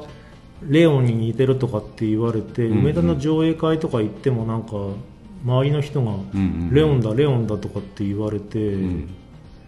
なんかジャン・レノさんもやっぱり好きですけどなんていうかなんですかね、うんうん。それでなんか周りの後輩とかも、うんうんうん。いやなんかああいう感じになればいいのにみたいなこと言ってて、うんうんうんうんいやなんか演劇とかやったことないけどなんか結局俺そういうことやりたかったのになと思ってたんですよ、うんうんうんでも卒業するまでやらないんですけど卒業して2年目ぐらいに、うんうん。そのプロレスの実況とかやってた先輩が、はい。渦政の映画村で演劇とか習ってて、はいはいはい。伊丹高校の演劇部の人たちとはい。劇団立ち上げるから来いって言われたのが、うんうん24歳の時ですね。うん。うんそれはでも卒業されてますよね、卒業してからっていうのは生活ってのはどうされてたんですあの芸人さんになりたいと思ったのでかはい。実は富山の会社の内定もらったんですけど、はい。電話してはい。芸人になりたいんで辞退しますって言って、はいはいはいはいはいいやーなんかすごい向こう沈黙で。そうでしょうね。もう1時間ぐらい沈黙に感じましたなんていうか。そうでしょうね。おそらく理解できないとはい。いうかね、でもそもそも僕思ったのは、うんうん。まあ、今あの、まあ、結構大きな会社なんですけど今あの、中学の先輩が社長になってて。あそうなんだ。で多分僕この会社に入ってもしばらく経ったらやりたいことだと辞めるんだろうなと思って、うん。先輩に迷惑かかると思ってうん。辞退したのも大きくて、うん。だったんですけどでそれで北新地のナイトクラブで、バーテン兼用心棒みたいなことを学生時代から始めて、うん。だったんですけど、あのチーフがうん。辞めて、うん。僕がチーフになって、だったんですけどもチーフに急にされて回せないので、後輩のたちのカバーは僕するしますけど、うんうん。僕のカバーは誰もしてくれないんで、はいはいはい。ママが怒ってクビになってしまって、うんなるほどなるほど。ただ学生レベルでその学生の年齢ぐらいの、まあ、こう言っちゃなんですけど経験のない方がそのちそういった仕事っていうのはつくことになるんですかね？あのそのナイトクラブですか、うんうんうんうん。いやなんか友達の紹介で行ったんですけど、うん。だから僕もできるかなと思ったんですけどチャームっていうか突き出しみたいなのうんうん。も作ったり、なんかん？レーズンバターとか作ったり、うん小さい料理とか作ったりして周りなりにもやってましたからなるほど。人間やろうと思ったらできないことあんまないんじゃないかなとちょっと思いましたうねんただその回すあの人をこう使ってやるというのは経験ないとねなかなか。そうですね本当になんか今でも覚えてますけど、うん。京子さんっていう小柄な美人の女性働いてたんですけど、うんうん本当に人気あってみんな指名するんですけど、うんうんうん。本当になんかもう言うこと聞いてくれない人でうんうん「京子さん京子さんあの5番お願いします」って言っても「分かってる?」とかって言って、はいはい。全然言ってくれなくて、まあ好きなようにはい勝手にさせてくれともうそんな感じでもう本当にもうママも怒るしって感じになってきてしまって、うんうんうんうん。それっていうのはママがこうそのわがままなその、まあ、ホステスさんというかそういう方をいいさめるんじゃなくてその男性のチーフみたいな方をこういさめるっていうそういうヒエラルキーなんですかね。ちょっとその辺がよくわかんない。いややっぱり、りあのキャストというかやっぱりうん。そういうお店の女性はやっぱりプレイヤーっていうか、うんうんうん。女優さんみたいなもので僕らはやっぱり裏方っていうか本当はいはい。に言ったらそれは情に関係としては全然下ですから。なるほど。はいなるほど。まあ稼ぎ頭でしょうしね、はい。うまく転がせやと、はい。それができなかったらやめてくれと、うん。そういうことだったんですかね。であのそういうような話の中でその芸でも芸人の中修行してるわけでもないような気がしますけそうなんですよ。そのど、演劇も本当になんていうかその1年ぐらいで解散解散してしまって、うんうん。で本当にもうあのあなんか何やってもダメだなと思って、うんうんうん。競馬新聞の印刷と配達の仕事をしてたんですけど、うんうんうんそれが金土日の3日間なんですよ。はあ、はあ。金土日働いたらもう金土も半日なんで、はいはい。日曜日、えー、と競馬新聞雑誌の印刷とかもやったら、うんうん週休4日で13万入るんではあもうもうそれでいいわと思って毎日ブラブラしてて、日中から公園でなんか本読んだりなんか寝っ転がってパンとか食べてるんで、うん。よ捨て人って周りから言われてて、うん。まあただ収入もそこそこあるので、まあ生きていけばできると。いや本当にあの家賃が1万5000円のアパートだったんで、ああなるほど。全然価格13ですね。万もあれば、いや全然いやもういや贅沢できるなぐらいの話で、うんただ芸人の修行はできてないですかね。そうなんですよ。でも芸人さんになりたいな人を笑わせるうん。ってことしたいなと思ってでも本当にの時に99年にうんうん。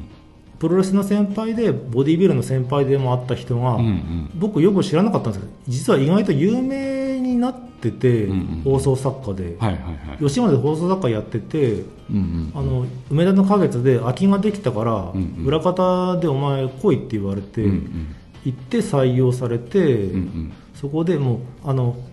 当時 NSC が年齢制限あったんで僕、アウトだったんですよ、はいはいはいはい。それで裏方から入るっていうルートと思ってそう何何どこに入ったってことですか？梅田花月の新婚係です、ああ、ということは吉本興業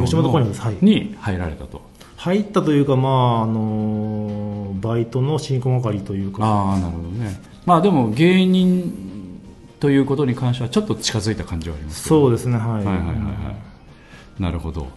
ということで、えっと、ちょっとあのもう一回休憩の時間を取らせていただきたいんですけども、えー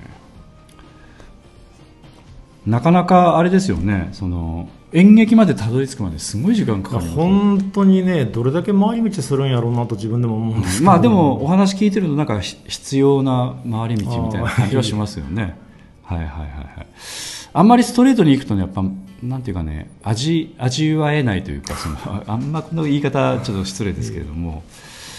はいはい。ということでえっとまた B 面プロジェクトのあのお二人にちょっとお伺いしたいんですけど 今までの話を踏まえるとどの曲がいいですかみたいな話。そうですね。うん。えっとその後、まあ吉尾とか吉尾の正体とかこそ、えっとすえっとありますけれどもね。もう私違うやつ見てましたここら辺で。ああそうなんいいですよ。はいはいはいあアルジャーノに花束をというところからで、はいはいはい。じゃあその中からじゃあ選びましょうかね、えこの前見ましたよ。ーあその公演見ていただいた、ええ。ああなるほどなるほど。はいはいはい。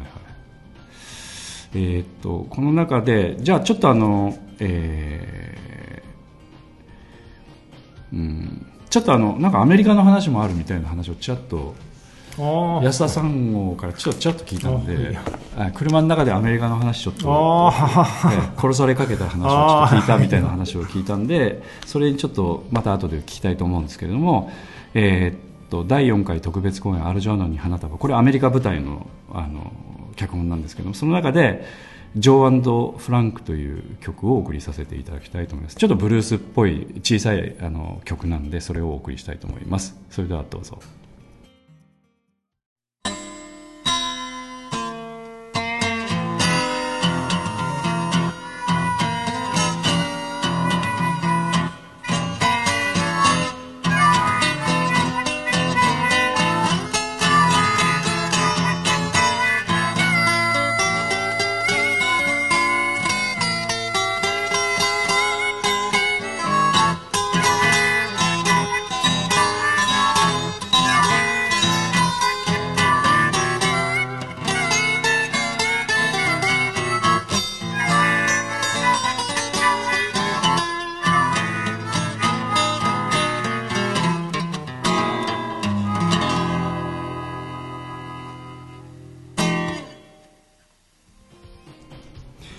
えーっと休憩の曲が終わりました。ということで、あのー今吉本の方に入られたみたいな話をしたんですけども、すあのいわゆるその芸人的なものに近づいてはいらっしゃるんですが、はい。本当になんかでも芸人になりたかったのかなっていう感じもねどうなんですかね。しないでもないですけども。なんか芸芸人というのは人を笑わせる技術を磨くために身を粉にするみたいな感じがないとなかなか難しいところもあるのででもチャーリーさんの場合はどちらかというとそのうんこの自分のそのなんていうか生き筋を見るためにいろいろ試してるみたいな あー。ところも感じられるのでちょっとベクトルが少し違うのかなというかだからそのなんて言いますかその弟子入りして修行するとかっていう感じでもないですもんね。そうですね、んでその後っていうのは流れとしてはどんな感じになってるんですか？その、7月1日から多分入って99年の。うん。で、まあ、結論としては、うん、その2000年1月1日に富山に1日だけ休みもらって帰省して、はいはいはい。転換の発作で倒れてあらら。そのまま辞めて地元に帰ってくるんですよ。で脳腫瘍が見つかって、うんうん。はい。なるほどあの先ほど二十何歳の時に、えっと、手術はい。されたっていうのはが、また別のあ同じです。あの99 2000年の元旦に倒れてなるほどなるほど。2000年のちょうど今頃8月ぐらいに、うん。金沢大学の附属病院で手術をしたので、うん。でもお若い方でそういう腫瘍っていうのは珍しい感じもしないそうですね。でもなんか子供の頃から気を失うことがたまにあってなるほど。小学校の先生なんかはああやっぱ脳腫瘍だったんかって感じでああなるほどね、はい。うんまあそういう意味では極度なストレスみたいなものがねですね。作っ本てきたものもあの舞台監督に毎日殴られ蹴られっていう、でも本当に後輩たち体小さいから僕が殴られ蹴られの役になってとかで、うんうん本当にもう戦場にいるぐらいの緊張感でやってたので多分半年でまあもう持たなくなったんですよね。なるほどなるほど。でもかなりそういううそのなんていうか芸人とはまた関係ないところでの過酷なそうですものがあるというかね。ね。ただあのその舞台監督の方が今もいらっしゃるのかな？なんか芸人になりたかったけど、大道具とか舞台監督とかやってた人で、ちょっと面白そうなやつをいじめるっていう人だったらしくてなるほど。正直。うんなるほど。その方も味わい深いですよね。そういういえ。そういうなんていうかね、うん、そういう人と本当出会いますよね。なんかこいや本当になんというか、その僕の人生の話をして聞いた方がなんか、本当に登場する大人がひどすぎるっていうか、うんうんうん。なんでそんな人ばっかり出てくるん登場するんやあなたの人生にはって言われたことだったんですけど、ん。うあのなんて言いますかねそのそれそういう人も理解できる心境になっちゃうというねさらに過酷な感じもあるのであの、うん、まあそのなんて言いますかねその気持ちの幅を広げるお ええまあ、だから今はだからどんなひ方極端な人に会ってもあんま驚かないというかねそそんな感じでしょうからね。うんそれは若干あるかもしれないですね、うん。結構なんか僕何を聞いても驚かないように見えるのか、うん。結構過酷な人生の話とか告白とかよくされるんですけど、うん。まあ前の動かさずに聞いてますけど結構僕傷つきながら聞いてることも結構多あくて、大変失礼いたしました、え まあ、そういう意味ではまだあのみずみずしいところも残されていらっしゃるということなんでしょうかねで富山の方帰ってこられてそれから富山にいらっしゃるってことですか？そうですね。あの1月1日に倒れてそれでもう大阪引き払って帰ってきたので、うんうんうんうんまあでその後はどうなんですか？ちょっと就職される感じになるんですか？それがですねその、もうそれこそですね某大阪屋さんのバイトの面接に行ってもはいはい。落とされるわけですよ、ああ履歴書見るとね。というかやっぱり履歴書見る見てもらって面接まで行くんですか？いやそれこそですねハローワークに帰省して富山に戻ってきて行ったら履歴書とかも書くじゃないですかうん。見せたらなんかみんななんか就職訓練とか行って仕事に就いてるのに、ん。なんでですかね本当にそういう人って僕のこと嫌いなんでしょうけど、見てあんたなんか仕事あるわけねえだろってえちょっと聞き間違いですかねあれ？もう一回言ってもらえますって感じで、うんうんおなんかこういう公務的な人にすごい嫌われるよねとか思いながら、うん。そのなんていうかねあのうん。なんかどうしようもないんですよその あのアドバイスのしようがないので反応ができないというかこの人に何をしてあげたらいいのかあのおそらくけこの取っかかりが作れないぐらいの感じなんでしょうね。なんとなく、うん、でも言われた方はちょっときついですよねその。いやー本当に、まあでもそう言われながらもなんかね、うん。エクステルとかワードの資格取りに行ったりもしましたけど、うんうんうんうん。でちょっとそういう活動はしてたということなんですね。活動ですか？あ就職活動っていうのはしてて。いやーしましたけど、まあやっぱりね日本はいまだに新卒で就職しないと、うんうん。やっぱりもう仕事をその後から第二し新卒とかも言いますけどやっぱりうん。新卒で入ってない人も相手にされない部分はいまだにあるので、ん。はい、でもちょっと桁が違う感じもするんであそうですか。うん、あのそういうなんて言いますか人生経験のを味として あの仕事に生かしてもらえそうなっていうふうなその、あのなんて言いますかこうこことを考えられる人ってのはちょっと日本は世の中うん少ない感じがするんでね。うんどっちかというと1回転んだり2回転んだりした人ぐらいだったらまだ相手できるけどもうあの高校から転んでるみたいな方とか中学から転んでる人はなかなか難しいかもしれないですよね。うんただ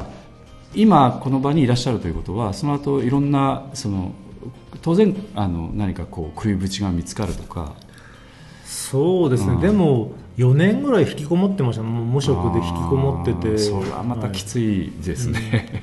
本当にでうん。もその時、本当にもうぼーっと生きてたんでもう本当に、うん。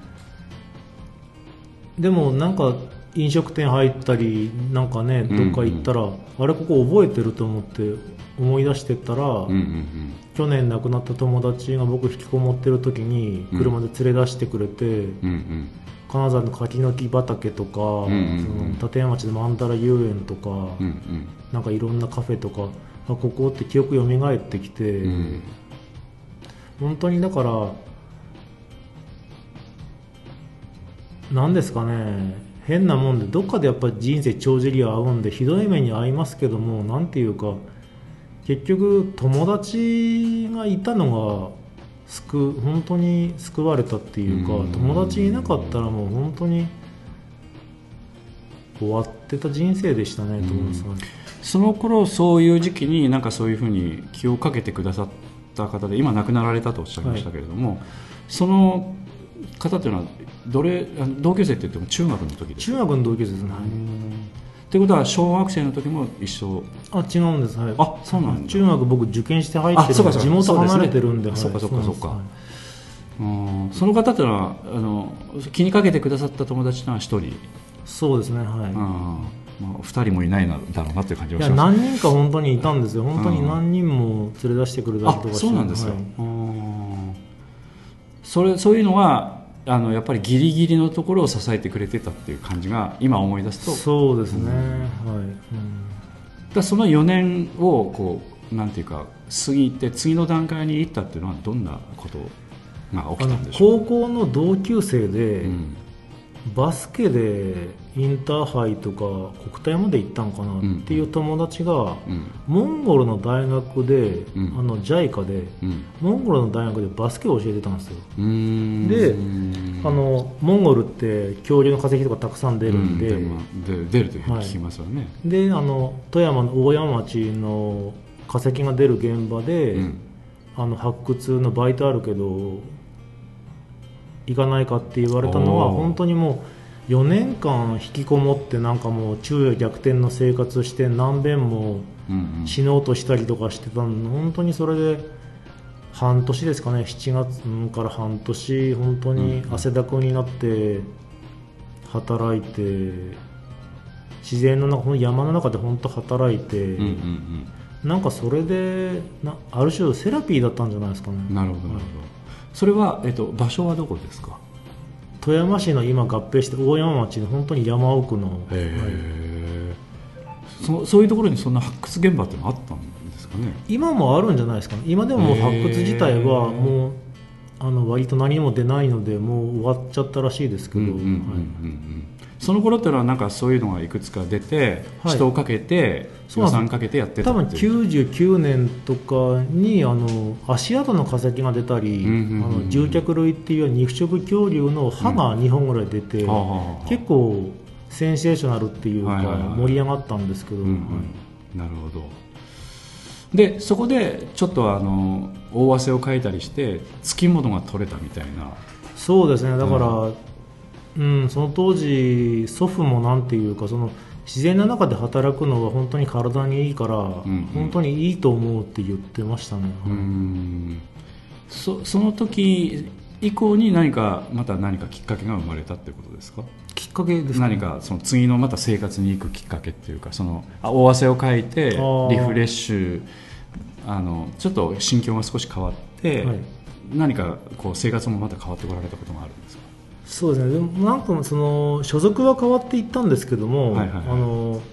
富山県恐竜化石調査団から2年目が大山町の役場の配属になって合併して大山行政センターになって4年目に科学博物館の所属になってはいはいはいはい足掛け9年ぐらい化石の仕事してたんですよ。へえ、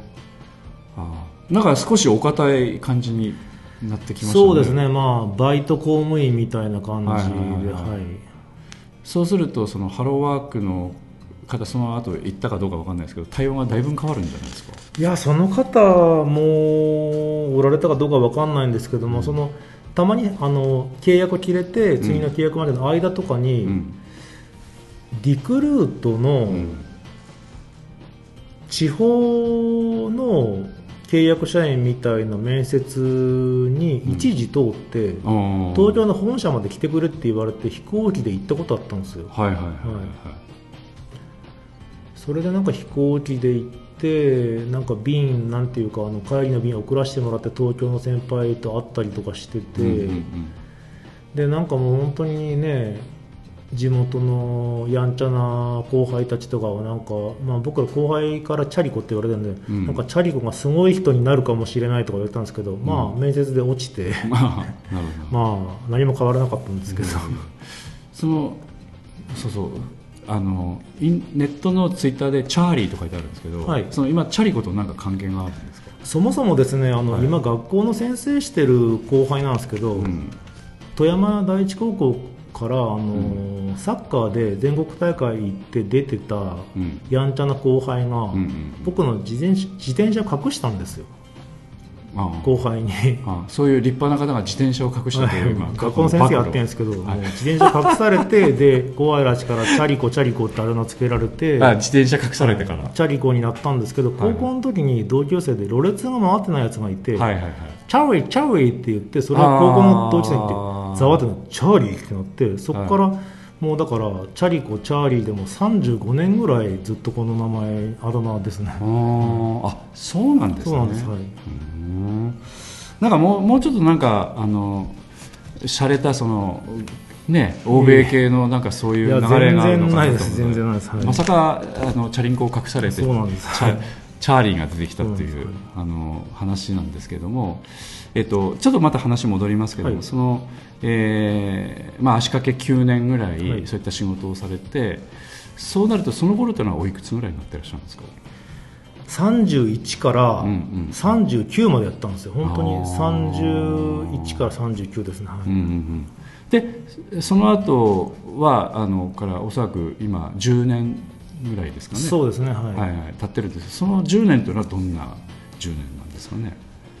本当になんていうか、まあ、ちょっと職場でパワハラチックなことがあって辞めたんですけども、うんそこからもうまた引きこもりの生活が始まって、はい。まだちょっとそういうふうな感じにはいなったんですね、だったんです、はい。うんうん、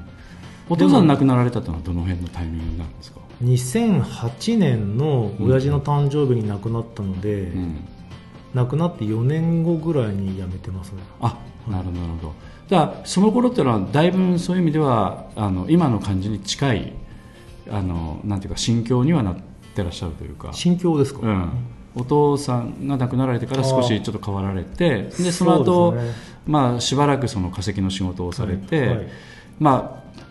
しかしながらちょっとそのなんていうか気持ち的には少しダウンされた時期がはい。もう少し、はい。何年かあったという感じなんでしょうかね。で今、えっとそれからあの少しずつ何かきっかけがあって変わってきたということですか？やっぱりでも女性の存在が大きかったんじゃないですか、ね、その2006年にん友達の結婚式の二次会で出会った女性と付き合うようになってそのうん初めての彼女が亡くなって13年ぶりとかに彼女ができて、で本当になんかもう僕も女性と付き合ったこともほとんどないような状態ですから、うんうんうん何も本当になってなくて、うん。その年上の女性に説教されながらなんていうかうん。男はこういうことをするものだみたいなことを一から教えられて結局は別れるんですけども、はいはいはい。非常に勉強になったというか、はい、ちょっとそうそういう意味ではあの男女関係のリハビリみたいな、そうですねはい、うん。うんまたそのあの変わった方とお付き合いされましたねすぐそうですね、なんまあうん年上の女性でしたけど、うんうん。結局免許とか見見るわけじゃないですから、うん。結局年齢もはっきり知らないですよね、うんうんなるほど。まあ高岡の方でしたけど、はいはいはいはいはい、はい。はいでそういう人との付き合いもあったりしてあの今の生活にだいぶ近づいてきてる感じですか、そうですね、ん。はい、うん。ということで今役者みたいなことをやり始めたりするっていうのはどの辺？それがですねその12年にうん。博物館辞めて、うん。引きこもって13年の1月に、うんうん。市川徹監督っていう氷見の万年筆とか、はいはい撮ってはった方のオーディションがあるって聞いて、雪の中行ったんですよ、オーディションに行ってでまあその頃なんとか10その仕事辞める前ぐらいから、うんうんうん。富山短編映画祭とか、はいはい。あのフォルツァ総合とかで見てて、はいはい。これ俺らでも撮れるんじゃないって言ってゲームクリエイターだった友達とかカメラやる友達と集まって、脚本とか書いてもらって、うん。そういう自主制自主制作映画の活動を始めたのが2010年ぐらいからで、うん。フルツァーのなんか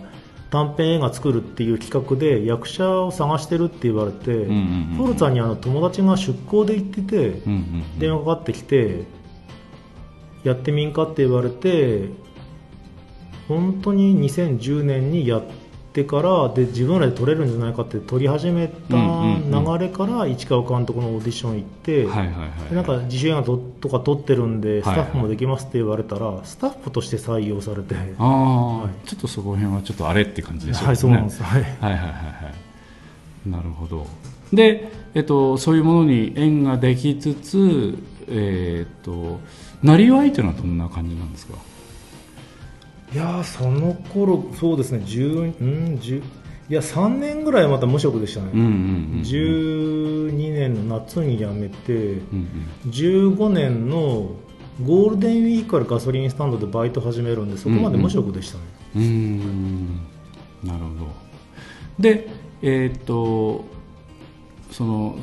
いよいよその B 面プロジェクトさんとかと出会うタイミングにはなってくるって感じでしょうかね、そうですね。17年とかの2017年とかのあの森田雄三さんのワークショップで出会ってると思います確か。なるほどね。うんうんうんうん。まあ、あのちょっとまたあのその後寺山さんとか結城真由美さんとも一緒にちょっと話をお聞きしたいなとは思うんですけれども、あのチャーリーさん石石川さんというかチャーリーさんとはど,、どういうふうにお呼びしたらいいですかね？いやほぼほぼ皆さんチャーリーって呼びますし石川って名前で呼ぶのは、なんか病院とか職場と。か育ちのいい同級生の女の子ぐらいしか石川って呼ばないですよ育ちのいい同級生の女性という言い方がちょっと引っかかりますけど、なるほど。じゃあチャーリーさんであはい行かせていただきますけれども。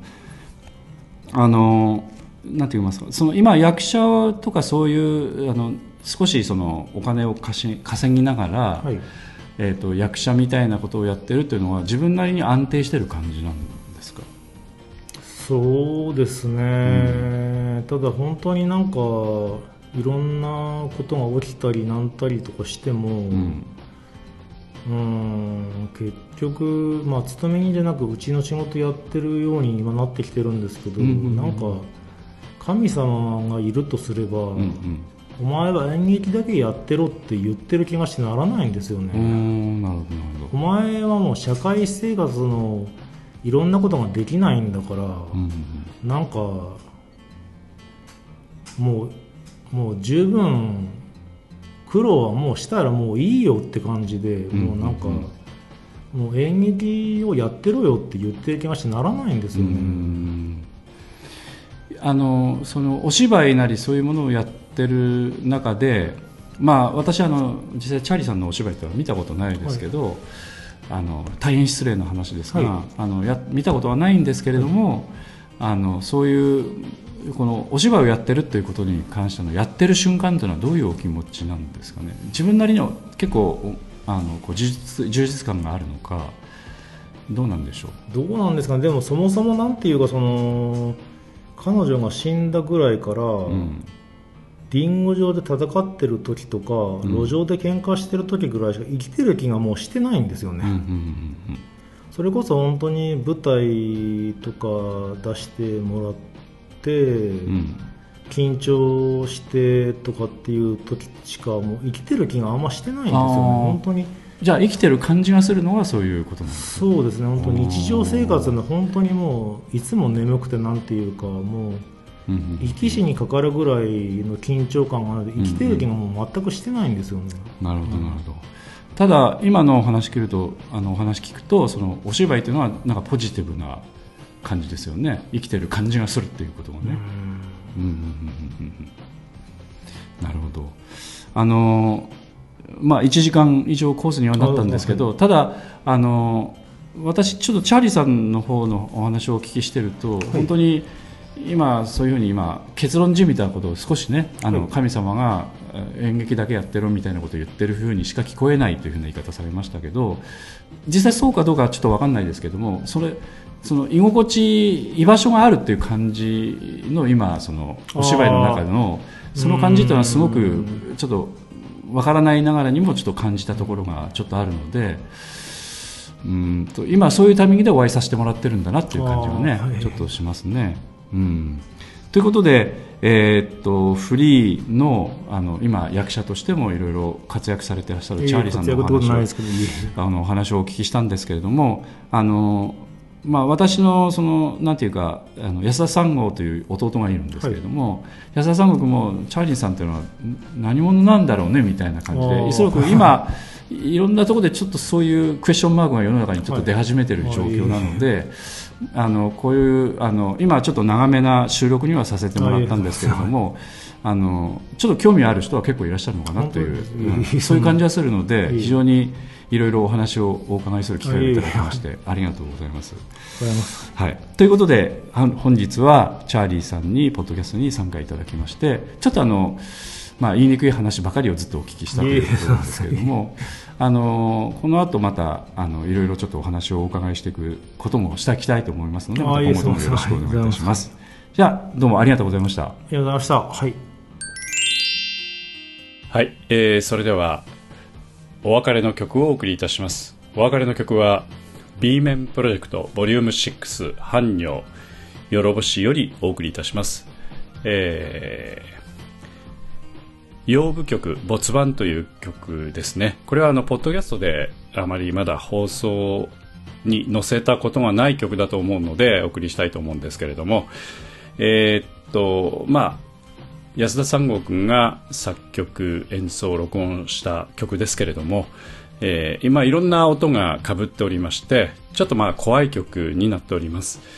えーちょっとね怖いと思われる方はあの最後までお聞きにならなくても結構なんで途中で止めていただいて結構なんですけれども、えー後半というか中盤から後半にかけて少し、えーまあ少し日本の能の感じの曲から少し、えー洋楽のリズムが入ってきてちょっと、まあ、変わった展開になっていくという感じの曲になっておりますのでお聴きいただければと思います。それではお別れの曲 B 面プロジェクトボリューム6半女よろぼしより安田三悟君の作曲演奏録音で、えー、洋舞曲没番ということでお送りいたします。洋舞曲の洋は歌謡曲の洋舞は舞踏の舞ですね、えー、洋舞曲ということでお送りいたします。それではどうぞ。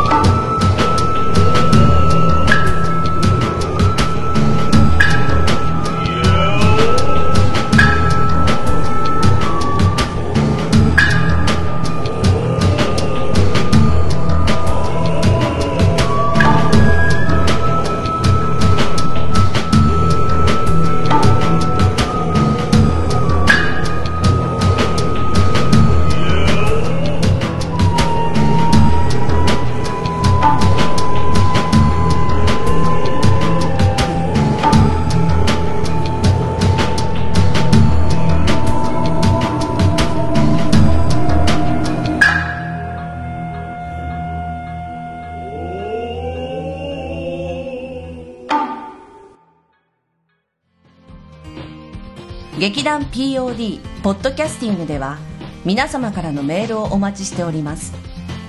劇団 POD のお芝居をご覧になった方はもちろん全くご覧になってない方からでもメールをお待ちしています。メールをお送りいただいた方には劇団でオリジナルで作曲をしております音楽 CD または音楽ファイルをプレゼントさせていただきます。メールアドレスはマスターアットマーク pod-world.com master アットマーク pod-world.com へ直接メールをお送りいただくか劇団 POD のオフィシャルウェブサイトの送信フォームからお送りいただけます。Google などで劇団 POD と検索してください。劇団 POD のオフィシャルページのトップ画面のインターネットラジオのリンクを開いてください。そのポッドキャストのページに番組へのメールはこちらからとリンクが貼ってあります。そちらからお送りください。もちろん Apple の iTunes ストアのこの番組のページのレビュー欄からの感想もお待ちしております。またオフィシャルページのトップページに Twitter と Facebook のリンクも貼ってありますので Twitter フォロー Facebook のいいねもお待ちしております。それでは次回まで。